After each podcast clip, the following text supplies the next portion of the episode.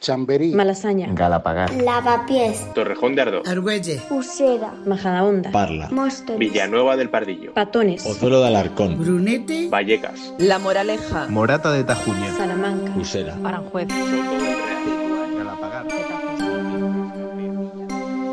En Madrid se vota el 4 de mayo mucho más que una asamblea regional, que además tendrá que renovarse dentro de solo dos años. De fondo hay un juego de tronos, de alianzas, de liderazgos y de equilibrios en la política nacional pendiente de estos resultados. Hoy, en la batalla por Madrid, el podcast de El País, para entender qué está en juego en esta campaña, ponemos el foco en Isabel Díaz Ayuso, el fenómeno emergente de la derecha española. Soy Montserrat Domínguez. Bienvenidos.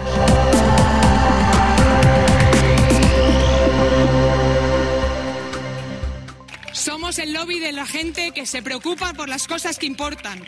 Somos millones de Davides contra un Goliat y con una sola herramienta, la empatía y la solidaridad. No sabe las vacunas que nos van a dar la semana que viene, pero sí sabe las que vamos a tener en agosto. Pero ¿se creen que la gente es tonta? ¿Cómo es esto? ¿Cómo no vamos a seguir hablando de Sánchez en estas elecciones, señor Gabilondo? Si es él el candidato en Madrid, si es él el que decide las mentiras que usted tiene que decir a partir de ahora, cambiando el discurso de tal manera que lo siguiente es que venga a un mitin y haga de telonero aquí. Echas, señora Ayuso, la culpa de tus errores a todos. No ves los tuyos propios. Solo tienes una palabra en la boca. Sánchez, Sánchez, Sánchez. El virus, Sánchez. Tony Cantó, Sánchez. Que no puede resolver algo particular, Sánchez. Te digo algo que ya es indiscutible. Madrid no te debe tres, tú nos debes una.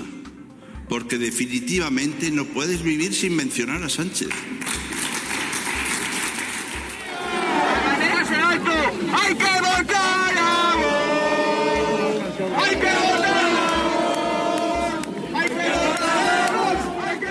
Porque nosotros hemos venido aquí no solo a sacar a los enemigos de España de la libertad de los gobiernos, no solo a sacarlos de la política definitivamente, que es lo que vamos a hacer el 4 de mayo, sino también a combatir todas las políticas de la izquierda, a combatir a las políticas de la izquierda que lo único que traen es miseria, ruina, odio, división, división. Y Ayuso, pues quiere gobernar con Vox. ¿Quiere gobernar con Vox? Se lo hemos preguntado por activa y por pasiva. Y no dice que sí ni que no. Pues hijos míos, quien calla otorga. Quiere gobernar con quien niega el cambio climático, con quien niega las vacunas, con quien dice que el virus es un virus chino que ha venido de una conjura internacional donde está Soros de por medio, el magnate eh, rico, malvado, así en una especie de peli de James Bond. ¿eh? Porque es que resulta que los de Ciudadanos son unos pesados. Es que me votan que no en la Asamblea de Madrid a las cosas. Van a aparecer encuestas todos los días para deciros que lo tienen hecho los ultras y la derecha que van a ganar. Podrán comprar al árbitro, podrán comprar a todos los árbitros, pero no van a poder comprar la dignidad de cada uno de vosotros y vosotras. Que esa dignidad humilde se exprese el día 4. Así escuchábamos a los candidatos en el inicio oficial de la campaña. Entre el PP y Vox el trato es de guante blanco. No se citan el uno al otro y toda la artillería se lanza contra la izquierda en general y el gobierno en particular. En estas primeras horas de campaña, los candidatos Ayuso, Gabilondo, Val, García y Monasterio han contado con el respaldo de sus líderes nacionales. Iglesias ha llamado a su lado a quien quiere que le suceda al frente de Unidas Podemos. Sánchez ha recordado la espina clavada del PSOE, 26 años de gobiernos del PP en la comunidad. El PP lleva gobernando la Comunidad de Madrid, como nos recuerda Ángel, 26 años.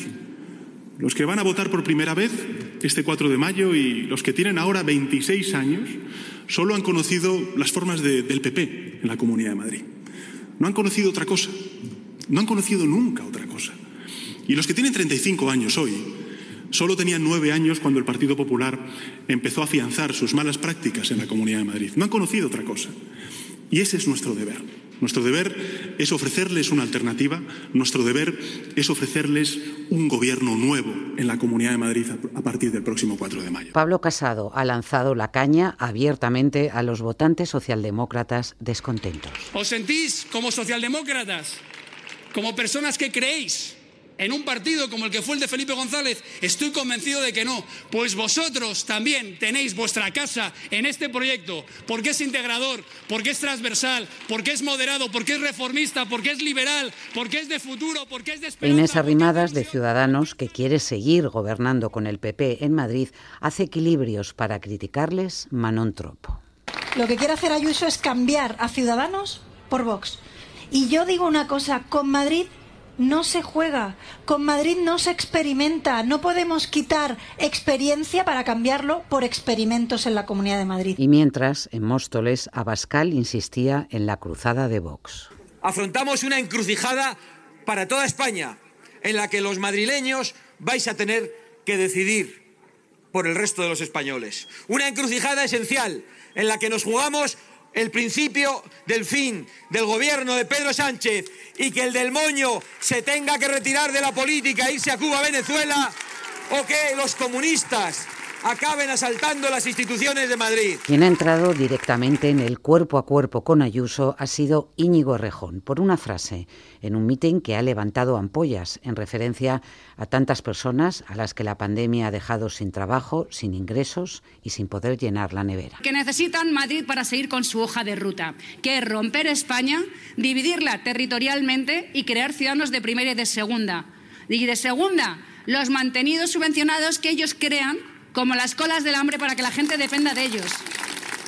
Yo nunca insulto, pero hace falta ser mala persona para decir eso. Hace falta tener poco corazón. Las colas del hambre son gente que se ha reventado la vida a trabajar, que se ha reventado la vida a contribuir al esfuerzo y a la salud de los madrileños y que por culpa de las malas políticas, del saqueo, del egoísmo y del maltrato, hoy se tiene que ver en una situación muy difícil. Ojalá Señora Ayuso, usted nunca se vea en esa situación, pero ojalá nunca ningún madrileño más tenga nunca que sufrir a una presidenta que insulta a quienes más lo necesitan. Lo que dice Ayuso sobre las colas del hambre ilustra a la perfección un estilo de hacer política que en los últimos años se ha mostrado tremendamente popular y eficaz en las urnas. Frases polémicas, afirmaciones extravagantes, cuando no abiertamente falsas, acaparan la atención de los medios y la convierten en protagonista permanente de la actualidad. Y las encuestas demuestran que esta estrategia funciona. Por cuando te llaman fascista, sabes que lo estás haciendo bien. Ese no tiene que fallar. ¿Te lo han llamado a ti alguna vez? A mí todos los días. Pues entonces nada, estás en el lado bueno. Pero no, a mí es que... En el lado bueno de la historia. Juanjo Mateo, ¿cómo estás?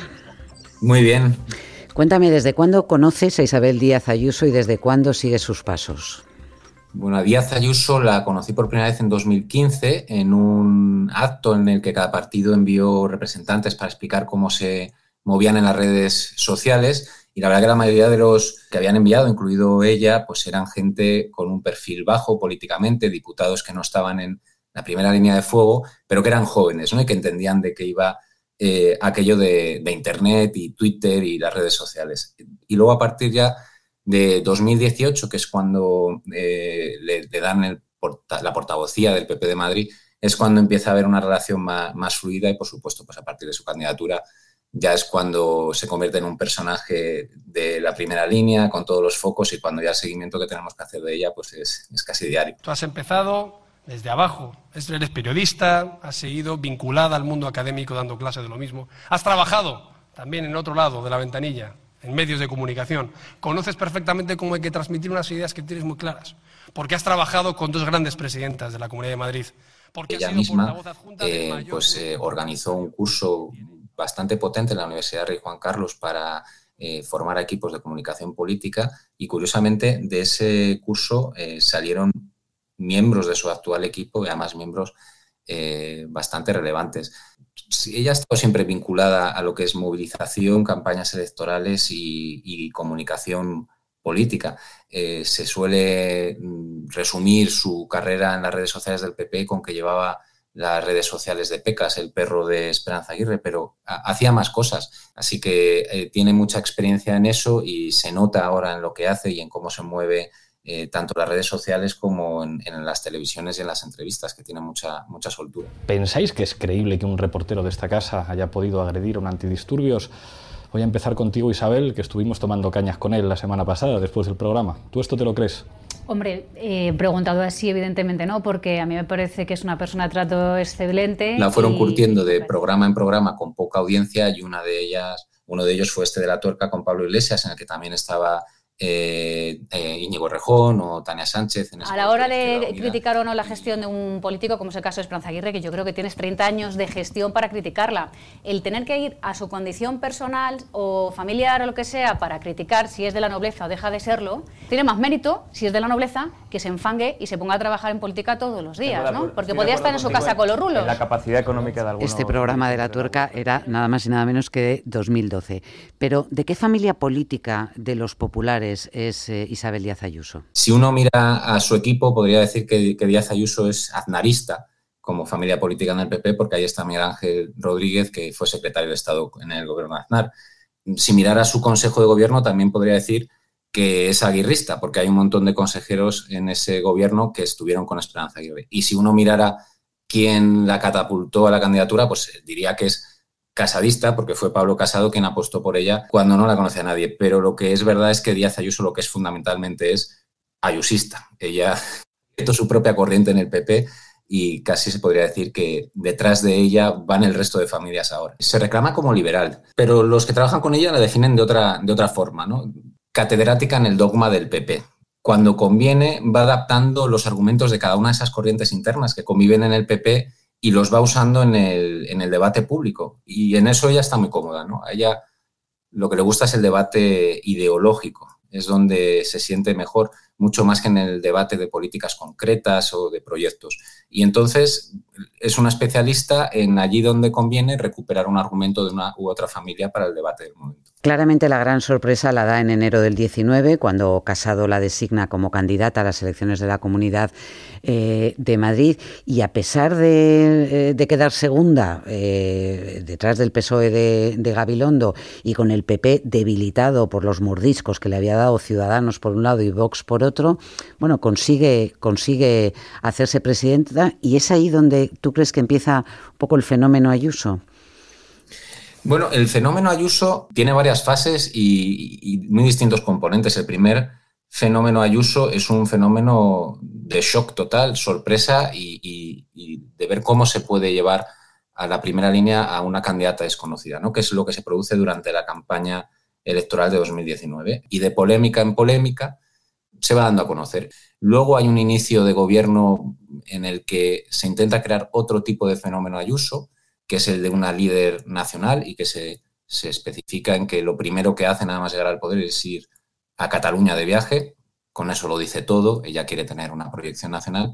Y luego hay una tercera fase de este fenómeno Ayuso, que es la gestión de la pandemia, que es lo que la catapulta hacia una versión positiva del fenómeno, es en, en la que mucha gente eh, interpreta muy positivamente lo que decide, pese a que siempre es muy polémico, y que es lo que le llevan volandas en lo que va de campaña. Ella ha contado siempre a su lado eh, con Miguel Ángel Rodríguez, que fue secretario de Estado de, eh, con José María Aznar, pero antes fue también uno de los factotum de su triunfo en, en, Castilla y León. Luego cayó en desgracia y desapareció del, eh, del Partido Popular. ¿Cómo se produce esa simbiosis entre, entre Ayuso y Miguel Ángel Rodríguez? Pues efectivamente la palabra es simbiosis, ¿no? Son dos almas gemelas que se entienden con mirarse, que ven la política de una manera muy, muy parecida.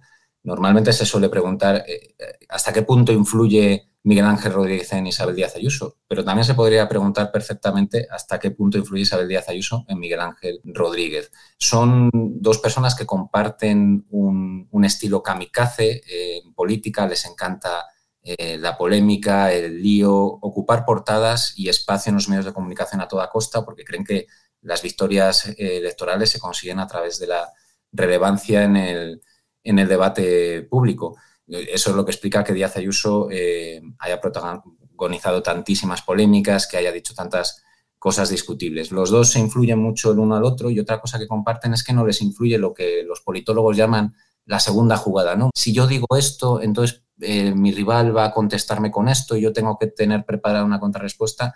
No, Miguel Ángel Rodríguez y Díaz Ayuso tienen un estilo en el que ellos quieren lanzar un mensaje casi siempre polémico, muchas veces eh, divisivo, y les da igual cuáles sean las consecuencias, las consecuencias y lo que, lo que les contesten.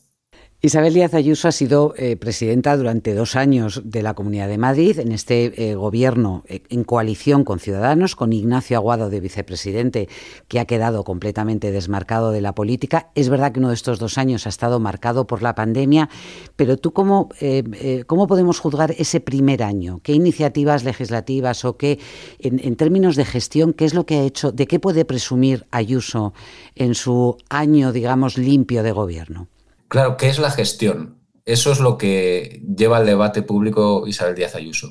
Si gestionar es aprobar leyes y aprobar presupuestos y tener eh, una asamblea activa porque se están debatiendo muchas leyes, no ha gestionado nada porque este gobierno no ha aprobado ninguna ley nueva ni ha conseguido siquiera registrar un proyecto de presupuestos. Aquí todavía en Madrid pues se está gestionando una región tan importante para la economía de España con un proyecto de presupuestos de 2019. Es decir, que está totalmente desfasado para la situación actual. Si gestionar es eh, construir un hospital en mitad de una pandemia, eh, lanzar un montón de iniciativas, eh, intentar confrontar con ellas con el gobierno, pues ha gestionado mucho. Y esto es lo que explica un montón el éxito de Ayuso en, esta campaña y entre los votantes, o por lo menos lo que reflejan las encuestas, que ella todo lo que es negativo lo consigue o lo intenta transformar en algo positivo. Si a Isabel Díaz Ayuso alguien le echa en cara que no ha aprobado ni una sola ley en casi dos años, ella dice, normal, soy un gobierno liberal y no me gusta enmarañar con normativa la vida de los ciudadanos. Si alguien dice que, oiga, usted no ha aprobado presupuestos en casi dos años y esto eh, pone en muy difícil situación la economía de la región. Ella contesta, no es mi culpa. Eh, tenía dos socios, Ciudadanos y Vox, que me lo han eh, impedido. Entonces, esta es una de las razones por las que ella está teniendo tanto éxito. Eso y focalizar en Pedro Sánchez directamente, en el presidente del Gobierno, las culpas de todos los problemas de gestión durante, durante la pandemia, ¿no? Claro, así es. Em, si algo ha distinguido también a, Díaz Ayuso y la estrategia que ha llevado a cabo en este tiempo es que ha mostrado muy, muy poco interés en hablar por asuntos eh, de la política regional. Este presidente del gobierno que tenemos en España en el momento más difícil para nuestro país en décadas es una persona que miente por sistema constantemente y sobre todo que tiene una obsesión terrible con la Comunidad de Madrid. Desde que llegó al poder, ella de lo que ha querido hablar es de política nacional y confrontar con Pedro Sánchez. Yo creo que eso tiene una doble explicación. La primera es que el PP, que su partido, está en la oposición y desde siempre, cuando el PP ha estado en la oposición, la Comunidad de Madrid ha sido el escaparate desde el que ha intentado enseñarle a los ciudadanos lo que haría el PP si estuviera en la Moncloa y también el sitio desde el que ha confrontado con el gobierno del PSOE de turno. Y lo segundo es que ella tiene vocación de política nacional. Ella tiene vocación de pesar en la política nacional y por eso alguna de las cosas que comentábamos antes, ¿no? que su primer viaje fuera a Cataluña, que haya ido cinco veces hasta allí y que se esté fajando todos los días con, Pedro Sánchez, que probablemente pues, Pablo Casado lo vea con, algo de preocupación. Eso te quería preguntar. Eh, toda esta actitud y esta, y esta figura eh, engrandecida de Ayuso, eh, ¿esto a Pablo Casado para él es una amenaza o es un reforzamiento? En estos, estos días eh, tan intensos de campaña, tanto Pablo Casado como Isabel Díaz Ayuso han hecho un esfuerzo muy evidente por mostrar complicidad y recordarle a todo el mundo que ellos son dos políticos que se conocen casi desde antes de ser políticos, que vienen con una eh, relación larga de las nuevas generaciones. Hay, veces que el refranero ayuda mucho eh, y en este caso pues podría ser aquello de dime de qué presumes y te diré de qué careces, porque aunque la relación personal sea buena, es evidente que entre los dos equipos eh, hay tiranteces. en este momento la gran estrella de la derecha en España es Isabel Díaz Ayuso y en la dirección del PP Nacional pues hay quien piensa que no está ayudando a que Casado se suba a, ese carro y que aproveche su estela para, la política nacional. Luego, ¿qué es lo que hará Díaz Ayuso en el futuro? Nadie lo, lo puede saber, pero no sería ni mucho menos la primera política del PP que intenta aprovechar una situación de poder y relevancia en la Comunidad de Madrid para dar un salto definitivo a la política nacional.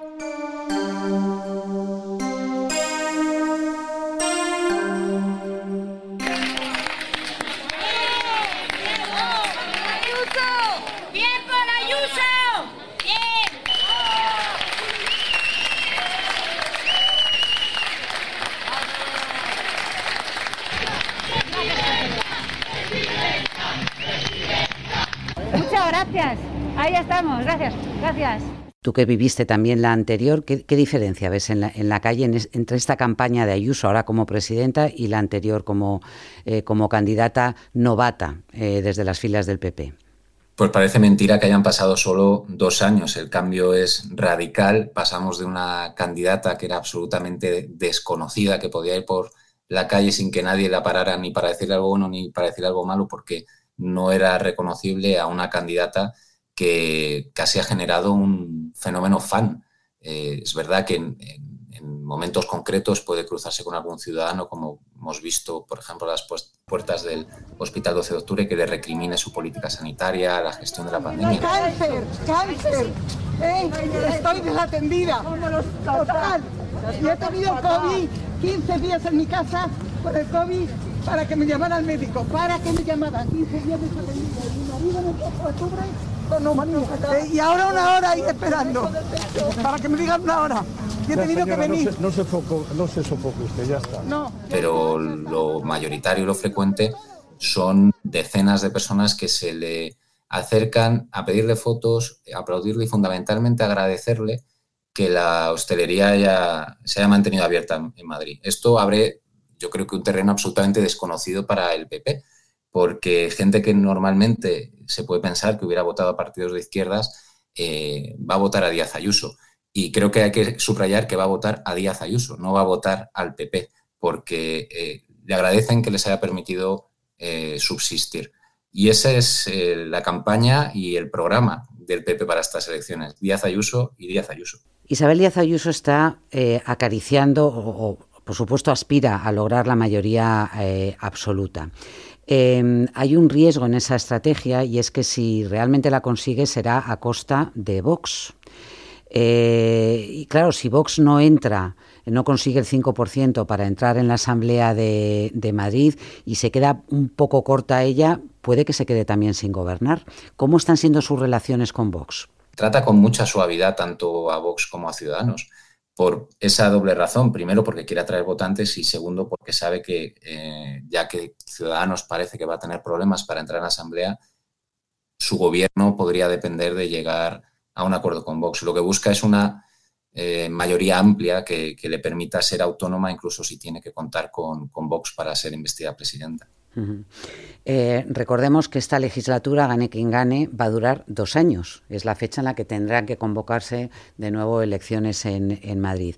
¿Hay algo en el programa que acaba de presentar el Partido Popular o alguna eh, promesa electoral que te haya parecido más innovadora respecto al cartel con el que ya eh, se presentaron ante los ciudadanos hace dos años?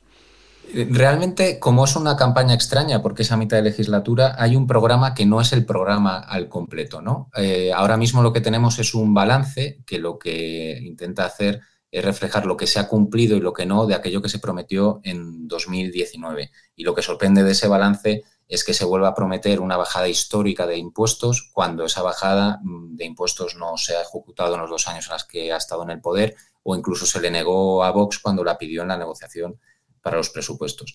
¿Qué pasa? Que a lo largo de los próximos días, y aprovechando que en campaña pues hay que ir soltando anuncios que te den relevancia, seguramente vamos a ir eh, conociendo nuevas propuestas eh, del PP y de Isabel Díaz Ayuso. Y todas esas propuestas pues estarán condicionadas por el, el, tiempo y la pandemia. El tiempo porque, como has dicho, pues va a haber solo dos años para ejecutarlas y eh, la pandemia porque siga como siga el virus es lo que va a decidir si la economía se puede abrir más o menos, si hay ingresos para hacer cosas o no. Juanjo Mateo, gracias, buena campaña. Gracias a vosotros.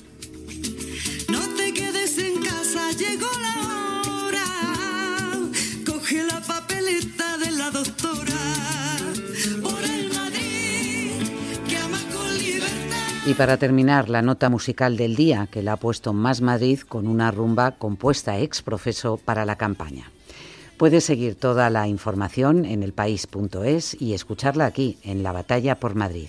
Al frente de la realización de este podcast ha estado José Juan Morales y Miguel Cantón en la producción. La sintonía es de Mario Gil. Mañana volvemos. Madrid popular de la gente buena, de la valiente de los cualquiera. No queremos sufrir más el cruel asedio.